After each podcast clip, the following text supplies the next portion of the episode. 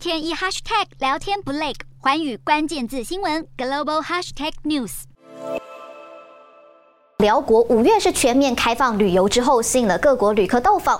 中辽铁路公司在社群媒体发文，提议要贩售站票来提供更多旅客服务。没想到消息一出，引来挞伐，被狠批根本是把高铁当做了载运货车。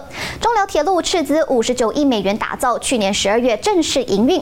然而这一项重要大型建设没有票务预订系统，饱受了当地民众以及旅游业者诟病。